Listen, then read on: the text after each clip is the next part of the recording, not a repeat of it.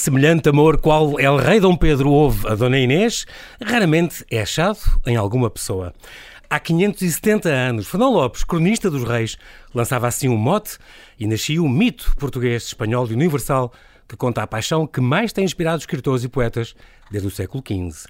Hoje trago-lhe mais um fruto dessa inspiração. Após nove romances, sobre oito grandes rainhas e um rei, Isabel Stilwell, também ela cronista de reis e rainhas nos tempos modernos, está de volta com Inês de Castro, espia, amante rainha de Portugal. A história de Inês de Castro, como nunca ninguém a contou. Olá Isabel e bem-ajas por ter aceitado este meu convite. Bem-vindo de volta ao Observador. Estás-te a rir? Estou-me a rir, porque a rir não, é a olhar-te com admiração. Gostava ah. de ter essa voz de rádio e falar assim e arrumar as ideias todas assim. Havias de ouvir o meu colega Hugo Silva. Veio em outubro de 2019, a propósito da biografia de Dona Maria II, no seu bicentenário, uma, uma biografia que saiu em Inglaterra. Vendeu bem lá ou não? Uh, tem, vai vendendo, okay. vai vendendo, Porque mas prima sobretudo da, é um marco. da Rainha Vitória, não é? é então escreviam cartas espetaculares. cartas, sim, sim, sim. Trocavam roupinhas é. de bebê e coisas desse género. É muito curioso. É muito curioso. No Bicentenário foi ela que, que também passou a ser vendida eh, em Inglaterra, pensei nisso. É uma, um bom mercado. Como a Filipa de também, também, sim, também tem edição e a inglesa. Catarina de Bragança, são os exatamente, três foi. que têm... Milhar de Carlos II, claro. Tem, exatamente. Tem edições inglesas. Tem traduções inglesas. Bom, em ano passado voltaste em junho de 2000, em 2000 2020, quando assumiste pela primeira vez um homem como protagonista, Dom Manuel I, dos Irmãs para um Rei. Foi um descobrimento diferente desta vida do, do Rei Foi um descobrimento emocionante. No fundo, foi a primeira vez que escrevi sobre um homem. Não sabia se ia conseguir uh, uh, meter-me dentro da cabeça de um homem, mas acho que consegui, embora não perdesse. Um, eh, é um rei visto pelas suas duas mulheres, portanto, Exatamente. não perdi o lado das mulheres, só somei-lhe um homem. Exatamente. Um ano e meio, então, depois regressas então com a Inês, Dona Inês de Castro, retrato de uma das mais queridas, uma das mais queridas figuras da nossa história. Mostra como sempre, aliás, como nunca a tínhamos conhecido, uma hábil espia, uma amante apaixonada e uma controversa rainha de Portugal. Muito bem, tu, hum, a primeira, tenho que falar nesta, nesta questão de um bom romance histórico, porque é um romance histórico e tu gostas sempre de marcar esta diferença. Este não é um, um trabalho académico, é um romance, as pessoas atraem-se pela história ao ler estas coisas. O que é que é para ti, Isabel? Lembra-nos um bom romance histórico? Para mim, um bom romance histórico é um, uma obra que tem os factos uh, que se conseguem apurar uh, de forma rigorosa, uhum. de maneira que a pessoa se pode envolver na história, mas quando sai, pode, portanto, envolver-se uh, e apaixonar-se enquanto leitor, mas que sai de um bom romance histórico com uma noção precisa da história do tempo, uh, do contexto em que as coisas aconteceram. finalmente, se calhar, vai perceber os tratados que na escola estudou estudou, Exatamente. mas nunca percebeu bem a que propósito é que, é que eles vinham. Portanto, no fundo. E aprende, é, aprende sobre a história. E aprende. e aprende e se uh, sai do livro com vontade de consultar a bibliografia, de saber mais sobre é. os personagens, inclusive é dos secundários que às vezes são tão fortes e que não, mas não o podemos desenvolver ali. E há muitos leitores que dizem: depois fui saber mais Investigar sobre esta mais. pessoa, mais sobre Exatamente. aquela pessoa. Aliás, tudo, tudo o que tu sabes da história da Inglaterra e de França, tu uma vez disseste isso, aprendi dos romances. Nos romances históricos, exatamente. E onde o, o local preferido onde gostas de ler? Na banheira. no banho de imersão. Muito bem. Banho de imersão. Depois temos que fazer um disclaimer a dizer que eu rego as plantas com a água do banho. Exatamente, senão, que é para não uh, alterações não, climáticas e o gasto da água, que é um bem precioso. Exatamente. Muito bem. Escrevo sempre sobre, normalmente, quase sempre sobre rainhas, mas também porque tens um bocado de razão nisto. A história foi contada por homens e é sempre. Quando aparece na história é porque é filha ou mulher ou amante de alguém assim importante. E é sempre um papel um bocado relegado para segundo. E, por exemplo, a Dona Isabel, filha do Dom Manuel, foi uma mulher imperatriz da Europa, uma mulher extraordinária. Na cima era a mulher mais. Dizem que era a mais bonita Linda, do seu tempo. Sim. Tem, tem assim uma história incrível, mas que só há muito pouco tempo é que a gente começou a ouvir falar dela. Quer dizer, é incrível. É incrível, mas, é, mas compreende-se compreende que. Um, compreende, sendo os cronistas homens, muitas vezes ou padres nos mosteiros, ou, ou, ou pronto, ou homens muito próximos do, do rei que vissem e contassem a história a partir, no fundo, da medida em que estas mulheres eram ou não relevantes para a política e para a história que eles estavam a contar. E Dona Inês, no fundo, surge na história uh, e surge na documentação exatamente no momento em que a morte dela é um, é um, um facto político, uh, com relevância política, porque se tivesse sido um homem a assassinar uma mulher noutra circunstância qualquer, da história ou não, não ia constar violência na... doméstica, ou já não iria, ou, já não iria constar da história. Muito bem, então, são quase 500 páginas, neste é o teu décimo romance histórico, uma edição Planeta, convém dizer. Agora, apetece-me perguntar, tu és filha de pais ingleses, how dare you? Isto é, para quê, quando já foi contada N vezes por N historiadores, cronistas, poetas, coreógrafos, cineastas, pintores, uh, o que é que é um mito português, espanhol, universal?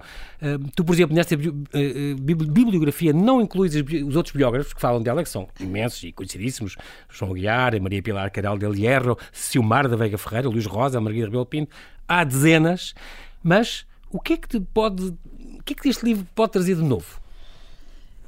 Eu acredito que este livro pode contar a história toda um, e não, aliás, quando eu tens razão, quando perguntaste como é que te atreves, uh, eu senti exatamente o mesmo com a Rainha Santa, com a Isabel de Aragão, uh, que são aquelas pessoas que já são de tal maneira uh, importantes na vida das pessoas de hoje, do século XXI, uhum. que eu pergunto-me como é que eu ia abordá-las, quer dizer, abordar estas mulheres, descobrir mais sobre elas sem perturbar desnecessariamente uh, as crenças uh, das pessoas. Uh, e, e aqui, por isso é que ao princípio eu não li nada de nem de poesia, nem de romance, nem de nada sobre Inês de Castro. O meu trabalho de sapa, um, às vezes até um bocadinho árduo, foi, foram as crónicas contemporâneas, o Fernão Lopes, o Lopes Ayala, um, as, o, o Dom Pedro Conde de Barcelos, uhum. uh, que às vezes até são áridos, porque não têm muito, muitos detalhes, mas porque exatamente eu queria tentar chegar ao contexto histórico, tentar perceber de onde é que esta mulher veio, porque é que, como é que chegou onde chegou, uh, como é que se um, estrategicamente se colocou ao lado do infante Dom Pedro, uh, como é que este amor surgiu, mas também uh, toda a questão política uh, e toda a questão uh, que ela agitou e que acabou que por, agitou, por determinar a morte dela, não é? Determinar. E portanto uhum. comecei muito antes, comecei, tentei não, não, não começar na, na, tragédia, mas antes começar quando ela é pequena. Eu acredito que a infância marca muito as pessoas, portanto perceber mais do seu contexto e do tempo para depois avançar e finalmente chegar à, à morte trágica. Sim, a morte trágica que ficou gravada para sempre naqueles túmulos maravilhosos. Muito bem, apesar de, de, de, ser uma das figuras mais conhecidas da história de Portugal, pouco ou nada se escreveu sobre o seu passado e tu tentas combatar isso, mas também dizes que terá de ser sempre a minha Inês e não a verdadeira, porque essa ninguém realmente sabe quem foi, nem mesmo Luís de Camões. Pronto, é verdade. É, é curioso e fazes sempre isso, isso é muito bem feito. Nos teus livros tens sempre antes aquelas árvores genealógicas, um, tens muitas fotografias e, e, e, gravuras a meio, no fim tem uma, uma, bibliografia completa e esta parte do dramático persónico é o tal pacto que tu fazes com, com, com os leitores. Um, por isso é que eu gosto que me entrevistes, porque de facto conheces a fundo as coisas e, portanto, é mais fácil para mim. Um, e obrigada por isso. Uh, realmente, a história dos personagens, para mim, tem sido um pacto com os leitores, porque eu posso dizer aos leitores um, aonde é que começa a ficção. Eu acho que no livro não precisamos dessa informação, e por isso é que ela está no fim. Uh, quero que o leitor se entregue, se envolva, se sinta que está no tempo, um, sinta inclusivamente que há aqui uh, questões que são relevantes hoje. Uma mãe afetiva que não é uma mãe biológica e que cria, e que cria uma, uma, uma, uma filha, mas que ao mesmo tempo uh, não tem sobre ela o poder, porque o poder reside na casta de que ela faz parte, os Castro. Um, o problema de um, de um uh, infante Dom Pedro, um menino que nós sabemos, uh, um príncipe que era gago. Uh, Fernão Lopes diz-nos que ele era gago e João Paulo imagina o que é que é um, ser um, uma criança gaga com dificuldade e ser o único filho o único que sobreviveu, varão, varão de um filhos. homem, Exatamente. de um rei como Afonso IV, Afonso que é um homem Exato. que eu sei, posso, quero e mando Uhum. e que entra em guerra sempre que é contraditado e, e, como é que como é que cresce uma criança nesta nestas este circunstâncias? ambiente, exatamente. Portanto, estes perfis psicológicos fascinam-me. Mas depois obviamente é preciso aplicar a plausibilidade. Não há muita informação sobre Inês exatamente como falámos porque as mulheres não são centrais. Exatamente. mas sabemos por exemplo que a mãe de Inês Aldonça Valadares filha de um, de um cavaleiro é, um fidalgo da corte de Dom própria era, era bastarda de um nobre, a própria Inês. É a própria Inês, Uhum. é, mas é, é, é é bastarda de um nobre, exatamente. Mas a mãe entregou-a, Mas a, esta a mãe, eh, nós sabemos, através dos historiadores, eh, Uhum. eh, sabemos que a mãe eh, terá sobrevivido a Inês e, no entanto, não temos muitos registros e ela foi criada por uma outra pessoa. O que é que aconteceu aqui? No Dramatis Persona, o que é que eu faço? Eh, faço a dizer, eh, eu sei isto, sei que esta, quem é a mãe, sabemos, às vezes podíamos não saber, Uhum. A mãe biológica, sabemos sim. quem é a mãe, sabemos de quem é o pai, sabemos eh, que, ela foi ela educada, sobreviveu, sabemos que ela foi criada longe da mãe e então eh, o que é ficção agora é o que aconteceu à mãe de Inês. Eh, e, portanto, o leitor pode chegar ao fim e perceber até onde é que foi, onde é que começou até- sim. a E ficção. até onde, há, onde, há- onde, onde é há a informação eh, histórica eh, certa. Muito bem, porque esta Teresa Sanches, que afinal a cria, vive o conflito, como tu dizes, entre a mãe biológica e a mãe afetiva. E ela é uma prima direita do pai, esta Teresa Sanches. Sim. Vai ter com certeza uma. uma... E também é, é prima da Dona Beatriz de Castela, da mulher do, É. do próprio Dom Afonso IV, que depois há de É. acabar por mandar matá-la. Hum, muito bem, ela, ela, importante esta Teresa Sanches, ela acabou por fundar o Mosteiro de Vila do Conde, mu- mu- Sim. muito conhecido, e o sonho que, que sonhou em simultâneo com o marido faz parte do documento da fundação, portanto, subscrito por ambos. Isto foi revelado pela, pela crónica de Fernão Lopes, um século depois dos acontecimentos, que, por exemplo, eu próprio era cronista da dinastia de Avis, dinastia que se segue, que a ideia era desacreditar um bocadinho o casamento e os filhos de Pedro Inês, e por isso havia aquele mito que eu também acreditava até ler-te, que é, ela não veio na comitiva, não era uma aia de Dona Constança quando veio para Portugal, da verdadeira Dona Constança Manuela, a verdadeira a mulher legítima e, e É, Dom Pedro. história- os historiadores mais recentes eh, da, da- de Inês de Castro ehm, defendem esta ideia e eu ao princípio li isto e, e pensei que quando comecei a estudar este tudo e a tentar perceber, eh, percebi que de facto não fazia qualquer sentido ou não parece fazer qualquer sentido que ela tenha visto, vindo na comitiva de Dona Constança, pela simples razão que tanto a família Castro como a família Albuquerque, que a criou, ehm, eram inimigos eh, viscerais do pai de Constança Manuel. E embora tivesse havido ali um interregno de paz de uns meses, não parece justificar que se pegasse, que eles pega- que, que Juan- o João Manuel, o Dom Juan Manuel, pai de Dona Constança, eh, aceitasse uma filha dos inimigos Exatamente. na corte Sim, sim. da rainha. Ainda por cima, João Manuel é um homem fascinante, é um, é um filósofo, um escritor, um guerreiro, um homem altamente ambicioso e ele diz nos seus próprios livros, ele es- escreve muito, que a última coisa que, um, que se deve fazer é colocar na corte, eh, na casa, portanto, no grupo Exatamente. das damas que acompanha uma, uma mulher, mulheres bonitas e novas. Portanto, nada corresponde de facto Sim, e- ao perfil de Inês. E também contas que ela foi convidada, a Inês foi convidada para ser madrinha de um, de um, de um, de um filho de Dona Constança, o que, era, o que tornaria incestuosa aquela relação a acontecer Pronto. do Pedro esse, com a Inês, esse é? é com a um madrinha daqueles, do filho. É um daqueles mitos que nunca vamos conseguir, Sabe como muitos destes, saber a verdade toda, mas a verdade é que há um único, um único testemunho a esse Uhum. favor, que é o testemunho de Diogo, Lo- Diogo Lopes Pacheco, que assassinou um dos, Um dos, que- exatamente, o que- o que envolvidos no escapou depois. Ah, e ele diz, fala neste, neste, ca- ne- ne- nesta madrinha uh, Exato.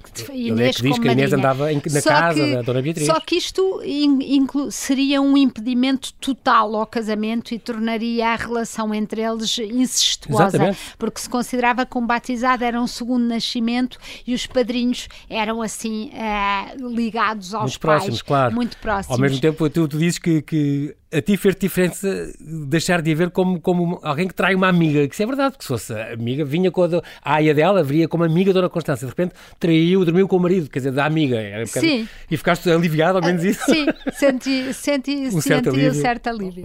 Muito bem. Muito bem, nós, Isabel, temos que fazer aqui um brevíssimo intervalo e já voltamos à conversa. Até já.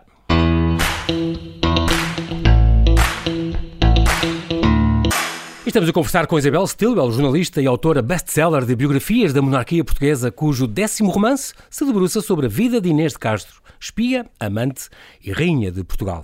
Estamos a falar eh, eh, exatamente disto, Isabel, o que é que aconteceu há mais de 700 anos. Claro que há muitas lacunas e tu eh, preenches um bocadinho também com, com a tua imaginação, como já estás habituada a fazer isso, isto. Tens uma historiadora que te ajuda um bocadinho nestas pesquisas ou não? Ou faz todo o trabalho de sapo? No caso de, de Inês, de Inês de Deste- Castro, deste deste, livro, que foi em, em confinamento e, e Uhum. neste, neste ano e meio, eh, não tive. Estavas mais durante- disponível para- para Sim, fazer as sim, pesquisas todas. Exatamente. Não tive, não tive eh, nenhum historiador a acompanhar, mas no fim tive uma revisão histórica muito rigorosa eh, de, de um historiador para, para ajudar a perceber se havia anacronismos, se havia coisas que não estavam bem, para ter um outro olhar sobre o livro e isso é sempre muito útil. Há muitas coisas que não sabemos, Isabel, mas uma coisa é certa: esta gente sentiu como nós. Exatamente, vinga- tinham, tiveram um desejo de vingança, de, de amor, tal como há 20 séculos, como há 5, como como a tua bis- bisavó e como nós, não é? E isso tu tá- estás ciente. Isso aí é uma certeza absoluta, Sim, não é? certeza. Eh, Quando nós começamos a olhar e a estudar a história, com- percebemos isto. Percebemos que dois mil anos, dois mil e tal anos, são um- uma, uma gotinha na, na história da, na história da humanidade. Há quem diga que as E- grandes histórias estão contadas desde os gregos, quer dizer, é um. Exatamente, e, e tudo, Com- e vamos ver ao. Antigo, ao Antigo Testamento, aliás, esta história eh, que acontece Abel, aqui em por Portugal é. Caim e Abel. Eh, é uma história tão antiga quase Uhum. como, como a humanidade e que é, no fundo, como dois meios irmãos, eh, no caso Caim e Abel eram irmãos completos, mas aqui, como temos Afonso IV e Afonso Sanches, eh, que alimentam esta semente de que é do ódio, eh, é semeada muito, muito antes e, e as consequências sofre-as Inês, Exatamente. eh, muitos anos depois. Quantos casos hoje, infelizmente, no século XXI, conhecemos de famílias ou de países ou de políticos em que nós percebemos que a semente já lá está há muito, muito muito, tempo. há muito, muito Exatamente. atrás. E portanto eu acho que, é, que isso é o que, é o que é fascinante do romance histórico, é trazer a história que, e perceber eh, este fio de continuidade que, que nos une aos nossos antepassados, esta essência humana que nos torna pessoas e isso acho que não tem data nem Que tempo. grandes diferenças, Isabel, eh, para a Inês de Castro que tu conhecias ou idealizavas para esta, uma vez que depois leste, informaste e escreveste. Que grandes diferenças. Qual foi a tua maior surpresa? Minha maior surpresa eh, foi perceber que ehm, havia eh, outras mulheres como Inês, eh, nomeadamente Maria de Padilha, a mulher do, do Pedro I de, de Castela. eh, Também Pedro I, o Cruel, também o, Cruel, Justiceiro. o Justiceiro. Igual ao nosso, impressionante. Exatamente. Contemporâneo do nosso. E, e depois também eh, já Afonso XI, Afonso XI de, de Castela, com Leonor de Guzmán, que, que tem uh, uma, um, uma ínclita geração que depois vai acabar por ascender ao poder os trás-tâmaras uh, e, e, perceber que estas mulheres eram postas, aliás, se calhar uh, só não associava a Inês de Castro, mas na realidade nós quando vemos os filmes do Henrique VIII vamos vendo sempre aquelas mulheres que foram as famílias colocavam sucessivamente no caminho do, do rei, porque no fundo serem amantes do rei ou serem as mulheres eh, que tinham direito à cama do rei e, e ao amor do rei, as favoritas, eh, dava uma alavancagem à família é, um que estatuto. correspondia. Exatamente. E aqui o que acontece é que tanto a família de Maria de Padilha ocupa lugares importantes ao, ao ponto de chegar a uma guerra civil, como Leonor de Guzmán ao ponto de chegarem à guerra também, como em Portugal os Castros e esta ligação e os Albuquerques levam uh, depois a estas decisões.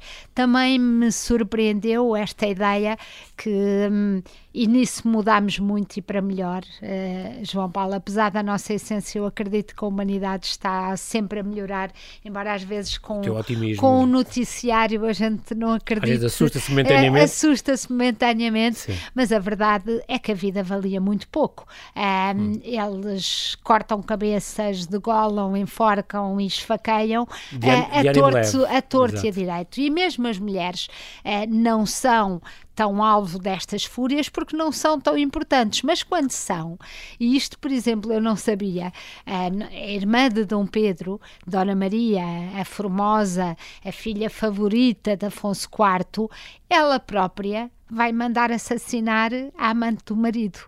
Uh, portanto, não eram só os é, homens que matavam exatamente. mulheres, as mulheres também matavam mulheres. Exatamente, e, incrível.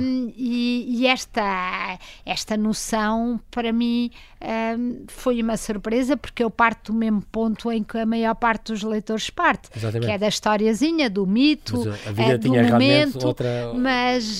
tinha outra importância, se exatamente. calhar, outra leviandade, como se lidava com essas coisas.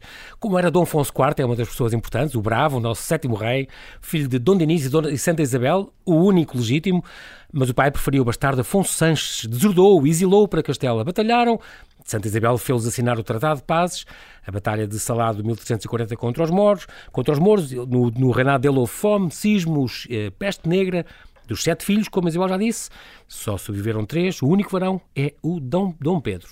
Ele reconcilia-se com o filho, eh, na paz de Canaveses, deu-lhe muito poder, e um, jaz na sede de Lisboa. Dom Pedro, o cru ou justiceiro, o único então dos quatro filhos varões de Dom Afonso IV que sobreviveu.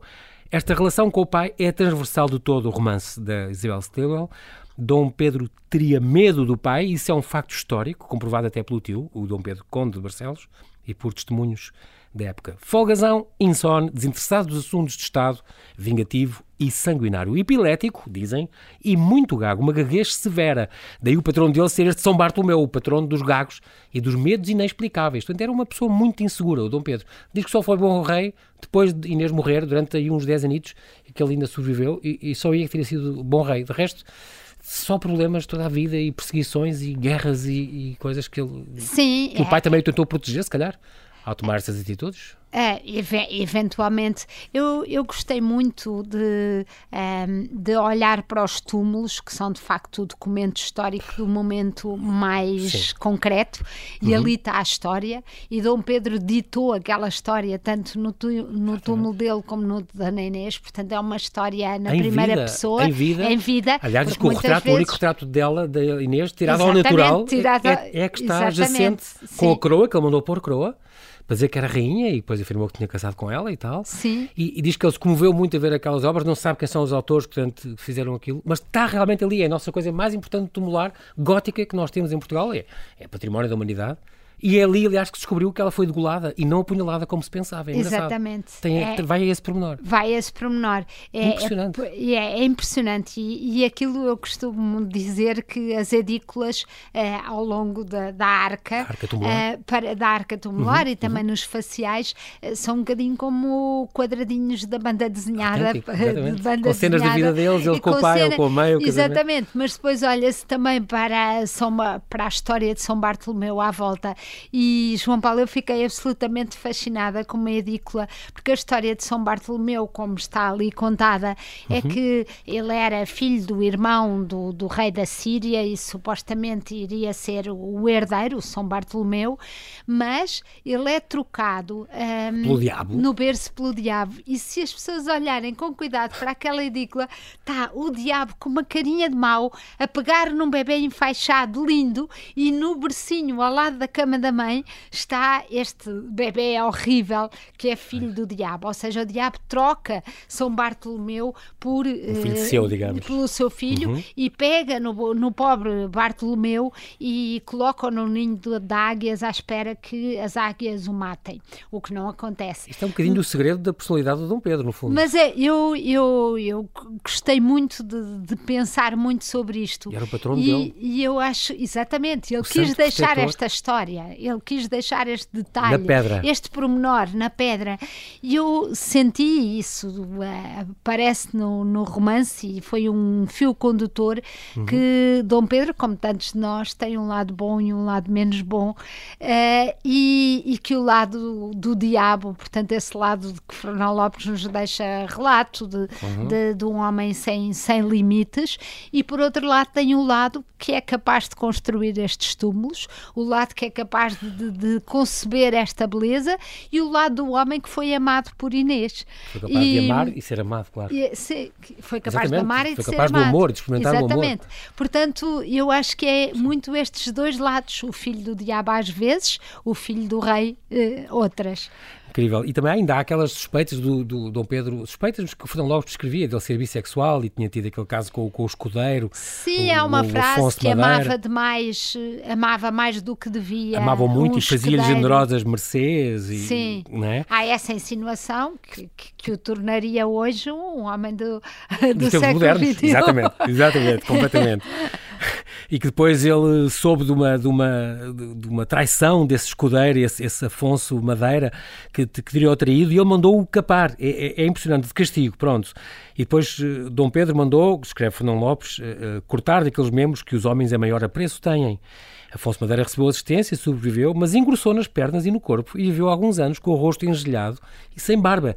É incrível como, como estas coisas estão escritas ao pormenor e... Olha, como as hormonas trabalhavam nessa Exatamente, altura já como hoje. Há 700 anos trabalhavam... A testosterona fazia falta. É incrível. Ao mesmo tempo, o Fernão Lopes era o cronista da dinastia de Avis, portanto, é o cronista da dinastia a seguir e, portanto, uh, é, o, tinha o que desacreditar Lopes, um bocadinho... É, Dom Pedro é pai, Dom Pedro é pai de Dom João, uh, primeiro, Há de ser é? o mestre Davis, também Davis. filho bastardo Portanto, dele. ele deve estar ali numa posição complicada. Pois. Ele tem que, de certa maneira, desacreditar... Os filhos uh, legítimos. Os filhos legítimos. Uhum. Uh, tem que desacreditar uh, que eram mais velhos do que Dom João, mestre Davis. Portanto, ele tem que os tirar direito, do caminho. Exatamente. Mas também não pode dizer tanto mal, tanto mal, porque mal ou bem é pai.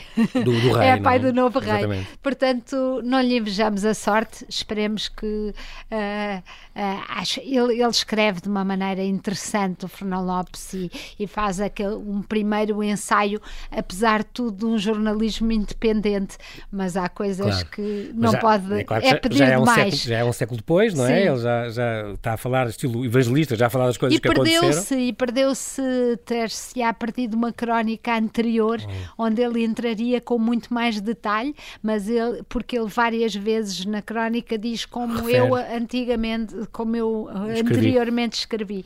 Portanto, Bem. esses detalhes fazem-nos falta. No, do primeiro casamento foi com Blanca de Castela, de Dom Pedro, uh, uh, que, um casamento que ele vivia desagradado com ele, ele não escondeu, alegaram doenças para ser anulado. No segundo casamento, então, foi com Constança Manuel, tiveram o futuro Dom Fernando, futuro rei. E depois de Inês de Castro teve três filhos e mais tarde de Teresa teve... Lourenço, outra dama galega, então cá está, nasceu então o Dom João, que devia ser o primeiro. Ele teve quatro, mas um morreu, eh, teve quatro de Inês de Castro, e um morreu um muito morreu, cedo. Sim. Esta legítima, legítima idade do casamento ele, o, o, o, Dom Pedro terá declarado solenemente, depois nas cortes, eh, na vila de Cantanhede, no distrito de Coimbra, que casou com ela mas e, tenta, junto com o Papa Inocêncio IV, toda esta, esta legitimação, mas não, não correu bem, e ele nem se lembrava do dia bem, nem da hora, nem não sei o que, tudo isto foi um bocadinho mal contado. Um, Mas ao mesmo tempo eh, há historiadores que dizem que, que o facto de ele não se lembrar um, nem da altura do mês, nem do ano, do nem da altura do... do... mês, nem de mais nada, de certa maneira dava mais credibilidade do que se tivesse porque se fosse para inventar, como sabem as testemunhas, uh, inventavam qualquer coisa, coisa certinha, é muito verdade, certinha. É Portanto, agora Reforça que aquilo não pode ter sido um casamento que a Igreja aceita, uh, aceitaria, não pode. Porque neste não momento já tinha havido, já havia regras bastante estritas, e nomeadamente para um príncipe, em que obrigaria, por exemplo, mesmo o parco da localidade a estar, e não esteve, um, implicaria a que tinha exatamente a ter testemunhas. E ele só tem duas da casa, a ter a família, portanto, ali de facto, o próprio Dom Fernando, no testamento dele, diz: mesmo que tenham sido trocadas umas palavras, uh, não é foi um verdadeiro claro, casamento. Claro. Agora, estamos ali na, na, num tempo em que estamos a passar de, de, uma ideia de casamento que era quase assumida a dois perante Deus para uma eh, ideia de casamento mais formal, mais oficializada, mas apesar disso, eh, no caso de um, de um, de um príncipe terá, terá dificuldade claro. em que aquilo fosse reconhecido pela Igreja e a verdade é que ele não conseguiu que fosse. Dom Pedro tenta legitimar os três filhos que sobreviveram de Dona Inês, cinco anos depois do assassinato dela, e nesse ano, em 1360, mandou então construir na igreja do Mosteiro de Alcobaça os dois túmulos suntuosos e mandou, mandou coroá-la como rainha. A única coisa que ele conseguiu foi uh, reconhecer ao Dom Afonso, ao Dom João Afonso e à Dona Inês e, eh, e à Dona Beatriz, aos, aos quatro Sim. filhos, no fundo, o título de infantes foi o que foi que ele conseguiu e, e mais nada. E nitidamente, e nitidamente a mãe estava a par, a Dona Beatriz era nitidamente cúmplice do filho e próxima do filho, uhum. porque mesmo antes da, de, da, de, dessa assunção pública do casamento, uh, mesmo nessa altura, ela vai incluí-los no testamento, vai incluí-los no testamento dela, assumindo-os como netos. Exatamente. E, isso portanto, isso é um sinal um passo, de que exatamente. provavelmente a, a mãe estava do lado dele. Dona Inês espia, é uma coisa também curiosa do teu livro. Ela hum, teria sido usada como uma influente e hábil espia ao serviço dos interesses castelhanos, que condicionou e jogou no tabuleiro do poder. É curioso dizeres isto porque durante a Idade Média, a Inês era vista como uma traidora, foi vista sempre como uma traidora. E depois só a partir do século XVI é que se tornou nesta heroína romântica, e o Garcia de Rezende fala as trovas à Inês de Castro, no Cancioneiro Geral, o Luís de Camões, depois em 556, eh, no, Canto Terceiro Lusíadas, fala nela e tal.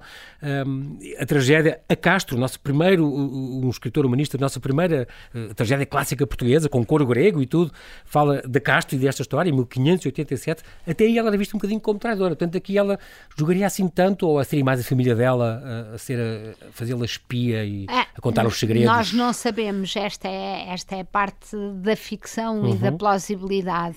O que sabemos é que, por exemplo, Maria de Padilha foi criada também eh, pelos Albuquerques, eh, no caso de por João, na, no grupo de, das damas de, de, da mulher de João Afonso, que é o, uhum. o filho de Afonso Sanches. Portanto, esta Maria de Padilha e, seria a amante sim, do Dom Pedro I do exato, Castelo. E essa nós temos dados concretos que ela é colocada no caminho uh, do jovem infan, do jovem rei já uh, e que João Afonso a utiliza sempre como uh, uma, uma criatura sua até ao momento em que ela se vira contra ele e a família se vira e se torna poderosa e, começa uma guerra entre o criador e a criatura, por assim dizer. Um, sabemos também que Inês foi colocada na corte, com certeza, na esperança de um bom casamento, mas uh, a verdade é que João Afonso, vamos ver este filho de Afonso Sanches, vamos vê-lo saltitar entre o poder de Castela e de Portugal e sempre muito próximo de Inês. E, portanto, é, obviamente que não temos a certeza se ela era espia diretamente, mas eu acho que há uma grande plausibilidade. Agora, isso não significa que estas mulheres que eram escolhidas muito novas muito bonitas e sedutoras para estes lugares não se apaixonassem realmente Exatamente. por os homens por, por, quem, é, por quem eram próximas, não é? E portanto é, eu acreditei e fiquei convicta de que de facto entre Inês e Pedro havia uma cumplicidade muito forte e que estas crianças agora nós temos que pensar que a meia-irmã eh, que era legítima de Inês de Castro, Joana de Castro, um, se tornou por a manipulação do, do, irmão, Rainha de Castela. Foi muito fugaz, mas resultou Exatamente. uma criança e ela está sepultada como Rainha de, de Castela. Jogada, outra jogada, Portanto, já agora em Portugal também. Exatamente. exatamente. Portanto, Inês está a ver a sua irmã Rainha de Castela, porque é que ela não exatamente, há de ser exatamente. Rainha de Portugal? E este mundo realmente já era pequeno naquela altura. Já Isabel, a filha do Pedro Castela e da Maria de Pedro que tu falaste, a Constanza, acabou por ser, uh, casou com o John of Gaunt, não é? o pai da Dona Filipa de Lencastre. Realmente o mundo é muito pequeno. Já era naquela Já altura. era muito pequeno. A Quinta das Lágrimas, que se fala muito disto, mas o que é certo, e deles terem passado lá, estavas, linda Inês, posto em, posto em sossego, não sei o quê, mas o que é certo é que não há provas nenhumas que o casal realmente lá tenha estado. Quer dizer, há provas que, eh, e fala-se que a morte foi de facto em Coimbra. A primeira vez o Lopes Ayala refere, uh, refere o passo, o passo da Rainha em Coimbra e uh, a Diz teria um anexo Amores, de Santa Clara não, a Velha, fonta, não? Sim. No, no Mosteiro de Santa Clara a Velha. A, a, Rainha Santa construiu um passo, um uhum. passo sobretudo para as mulheres e uhum. para a sua família mais próxima, encostada ou fora da cerca, mas uh, encostada a, ao, mosteiro, ao claro. mosteiro. E, e, foi a Rainha Santa que comprou a mina d'água, uh, que hoje em dia é fonte, na Quinta das Lágrimas, que se chamava Quinta do, do Pombal, e que comprou ah. essa mina d'água e fez um canal d'água que seguia para alimentar d'água o, o convento de Santa Clara, o mosteiro uhum. de Santa Clara. Portanto, aquilo eram os jardins do seu palácio. Portanto, nesse sentido, faz todo o sentido que Inês e Pedro namorassem uh, claro, nesse, naquela, nesse naquela zona. Sim. A última nota, e estamos a um minuto de acabar, Isabel, é ter a ver com esta, o mito da rainha depois de morta, que foi, terá sido uma coisa inventada pela historiografia nacionalista, mas é curioso porque este Luís Rosa, que não confundi com o meu colega, o redator principal do Observador, tu, que tu conheces também, e como este escritor morreu há um ano, e que era licenciado em Filosofia, e escreveu este, este livro lindíssimo, O Amor Infinito de Pedro Inês. A tese dele é que um, isto, eles esta estátua jacente, que já estava pronta, teria sido venerada, posta em pé, e então teriam feito um beijamão àquela estátua simbólico. Pronto, isso é a tese dele neste livro, é efetivamente plausível, não estou muito a ver a, desen, a tirarem do, do, o cadáver e, e obrigarem as pessoas como a gente. Não, Pronto, isso, temos, temos, temos fartos de ver nas, nas tragédias, Sim. mas acredito mais que seja uma coisa deste género. Já havia a figura dela e feita ao natural, por cima, o único retrato que se tem a certeza sim, que foi sim, feita segundo a cara dela, e por isso teria sido essa, essa, essa estátua então a venerada. Ficamos agora, Isabel, à espera da próxima rainha. Não sabemos se será a Carlota Joaquina, será a Maria Pia ou a Dona Estefânia. Tens alguém na cabeça de certeza? Ainda não revelas nada? Nada. não adianta, ok. Só o rendeiro é que vai falar, apostas. não sou eu. Muito bem, nós não temos tempo para mais, mas quero-te agradecer mais uma vez, Isabel. Muito obrigado pela tua Obrigada disponibilidade eu. em falar aos observadores. Ficamos à espera então da nova rainha. Aceitam-se apostas, já sabe. Muito obrigado, Isabel, e até à próxima. Até à próxima.